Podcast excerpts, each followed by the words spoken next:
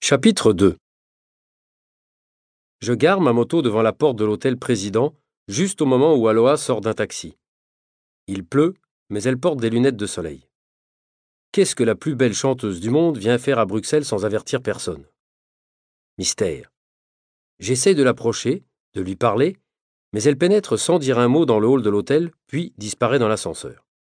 Elle n'a jamais accordé de véritable interview aux journalistes, depuis qu'elle est entrée dans la chanson comme auteur-compositeur. J'insiste, mais les réceptionnistes de l'hôtel me poussent vers la sortie. Ce n'est pas la première fois que ça m'arrive de me déplacer inutilement, et ce ne sera pas la dernière. Ça fait partie du boulot. Alors, pour perdre un minimum de temps, je me déplace à moto, je passe entre les voitures. Parfois, c'est dangereux, mais c'est moins stressant que de passer des heures dans les bouchons.